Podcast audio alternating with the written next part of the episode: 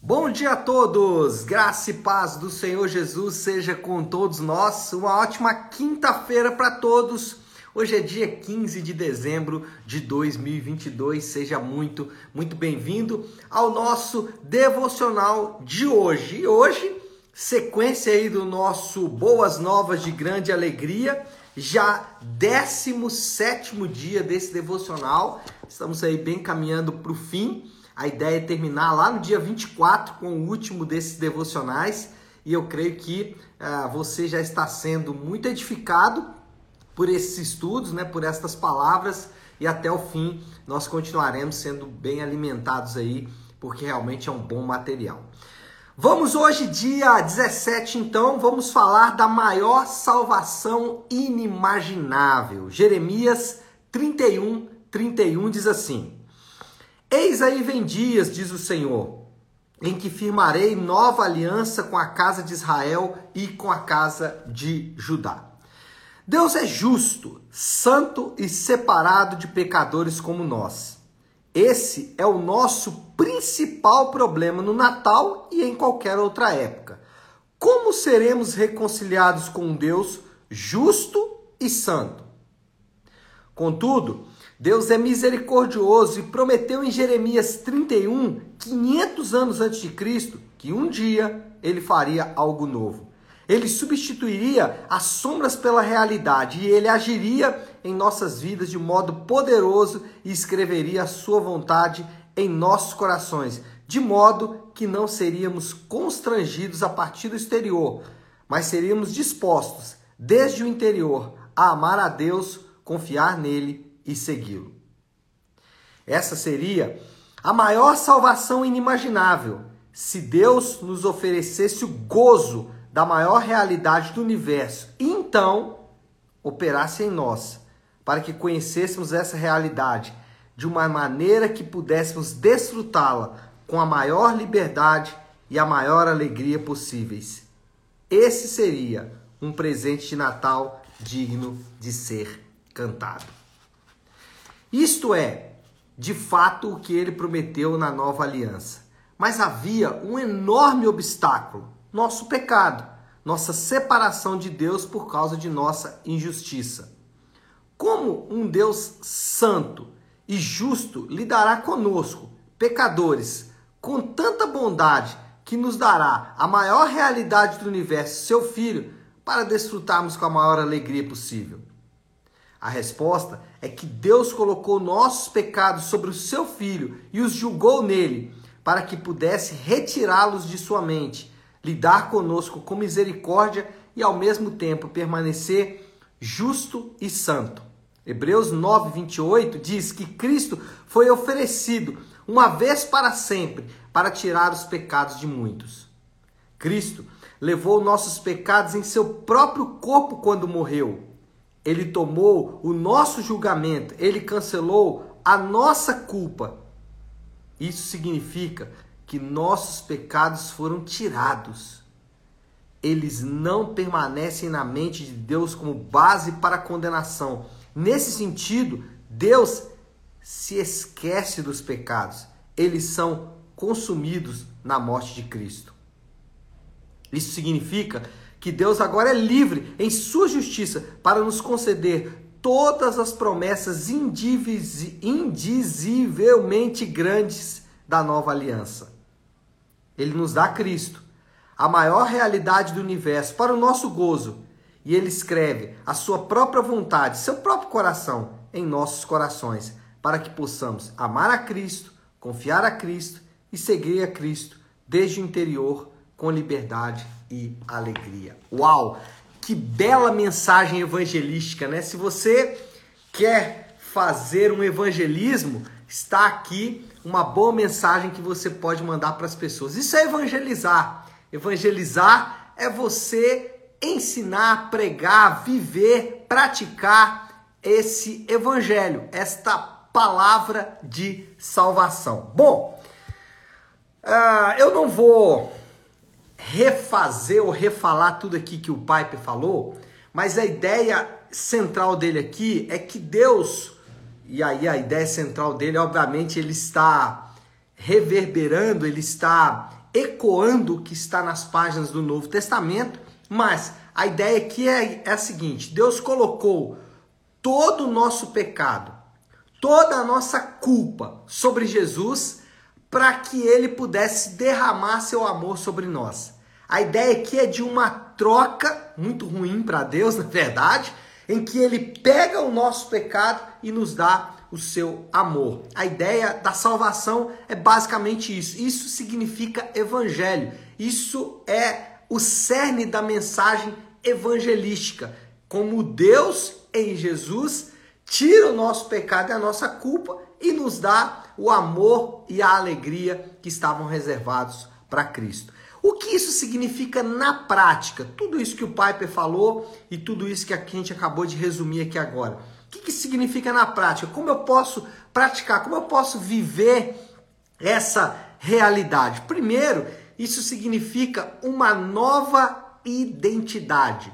Os crentes não pertencem mais às suas famílias, os crentes não pertencem mais às suas cidades ou nações, os crentes não pertencem mais aos seus povos. Você vai se lembrar que várias vezes a Bíblia vai tratar é, a igreja desta forma, tanto no Antigo Testamento como no Novo. Povos de todas as tribos, línguas, nações. Ou seja, a ideia é de que os crentes agora têm uma nova identidade. Por isso que não faz muito sentido falar sobre raças ou sexo, por exemplo. Falar da raça é, branca ou da raça negra ou qualquer outro tipo de raça, ou oriental, ou árabe, não importa. Em Cristo nós temos uma nova identidade. Nós não pertencemos mais à família, não carregamos mais aquela genética familiar, não carregamos mais aqueles hábitos familiares, aquilo tudo fica para trás na cruz. Nós, nós, nós não temos mais aquele DNA de uma nação, nós não pertencemos mais a uma nação da terra, nós temos agora uma nova identidade. Por exemplo, a Bíblia diz que o crente ele é filho de Deus. A Bíblia diz que o crente é amado de Deus. A Bíblia diz que o crente é aceito, é salvo, entre outras coisas. Essa é a nova identidade do cristão. O cristão ele não está mais baseado na sua identidade antiga. É, existe hoje uma tendência muito grande a se conhecer a sua própria identidade e a ideia é olhe para dentro e conheça a sua identidade mas não é isso que a Bíblia nos incentiva a fazer. Ela incentiva a olhar para Cristo e encontrar em Jesus a nossa nova identidade. Então, nós somos tudo isso que eu falei: amado, aceito, salvo, filho de Deus e etc e tal. Porém, a Bíblia diz que nós continuamos pecadores. A Bíblia diz que nós continuamos perdidos. A Bíblia diz que nós continuamos carentes.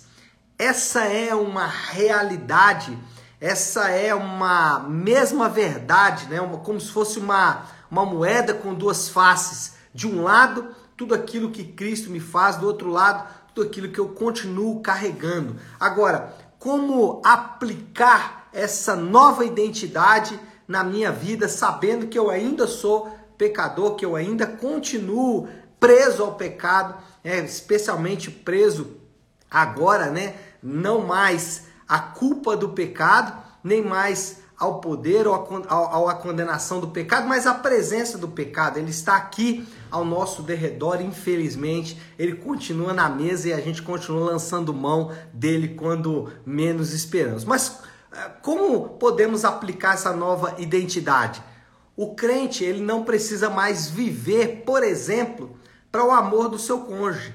É, eu não preciso mais, eu não dependo mais do amor de outras pessoas, do marido, da esposa, que foi o meu exemplo aqui, mas dos pais ou de qualquer outra pessoa, porque eu já sou mais amado do que eu poderia ser. Então, a primeira coisa na prática que essa realidade inimaginável em Cristo nos dá é uma nova identidade, mas não só isso, um novo acesso. O crente agora tem acesso às bênçãos de Deus. Agora o crente pode acessar a justiça, a santidade, o amor, a bondade de Deus. Ele pode acessar as grandes bênçãos de Deus, ainda que ele continue vivendo num mundo caído e sujeito à degradação. Então, o crente não busca mais justiça nas coisas desse mundo caído, ainda que viva nesse mundo caído. Mas agora ele busca justiça no próprio Deus ou ele tem acesso a essa justiça. Como é isso? Na prática, vou dar um exemplo do dinheiro. Ainda que nós precisemos do dinheiro, porque vivemos nesse mundo caído, nós não mais buscamos no dinheiro a justificação, ou seja, não buscamos mais no dinheiro a fonte da nossa saciedade e satisfação, mas agora buscamos em Deus. Então, não precisamos mais do dinheiro como fonte de justificação, de alegria, de saciedade, porque nós temos Cristo Jesus, podemos buscar nele. Então, uma nova identidade, um novo acesso e um novo futuro. Esse aqui é importante porque a maneira como nós pensamos a vida futura impacta diretamente a nossa realidade. Se você imagina a vida futura de uma forma contrária às escrituras, por exemplo, se você imagina a vida futura vivendo nas nuvens, com os anjinhos tocando harpa, e o inferno como um lugar de churrasco, de samba e futebol, essa é uma maneira equivocada de enxergar o futuro. Na verdade, a Bíblia não diz isso, ela diz exatamente o contrário. Como nós devemos enxergar o futuro? A nossa grande esperança está no futuro. Como isso se aplica na prática? Afetos, os grandes afetos da nossa existência são passageiros.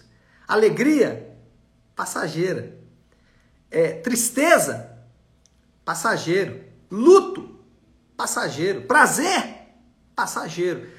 Os grandes afetos são passageiros. O crente não se apega aos grandes afetos. O crente sabe curtir a alegria, mas sabe que ela vai passar. Sabe enfrentar a tristeza, porque sabe que vai passar. E assim por diante. Então, a salvação na prática, aliás, o evangelho é muito prático. Nós praticamos nos pequenos detalhes da própria vida. Moral da história: o Natal é o lembrete da manifestação da maior realidade que os pecadores jamais poderiam imaginar. Por isso, Paulo diz em 1 Coríntios 2,9: Todavia, como está escrito, olho nenhum viu, ouvido nenhum ouviu, mente nenhuma imaginou o que Deus preparou para aqueles que o amam. O que, é o que Deus preparou para aqueles que o amam? Uma nova identidade, um novo acesso e um novo futuro. Isso é o que Deus preparou e não bênçãos materiais como muitos acabam vendendo. Desafio do Léo para esta sexta-feira. Que sexta? Quinta. já estou em amanhã, né? Já estou no dia de amanhã. Desafio do Léo para essa quinta-feira. Aplicar o evangelho na sua própria vida essa prática ou essa maneira de viver deveria ser a maneira de todos os crentes.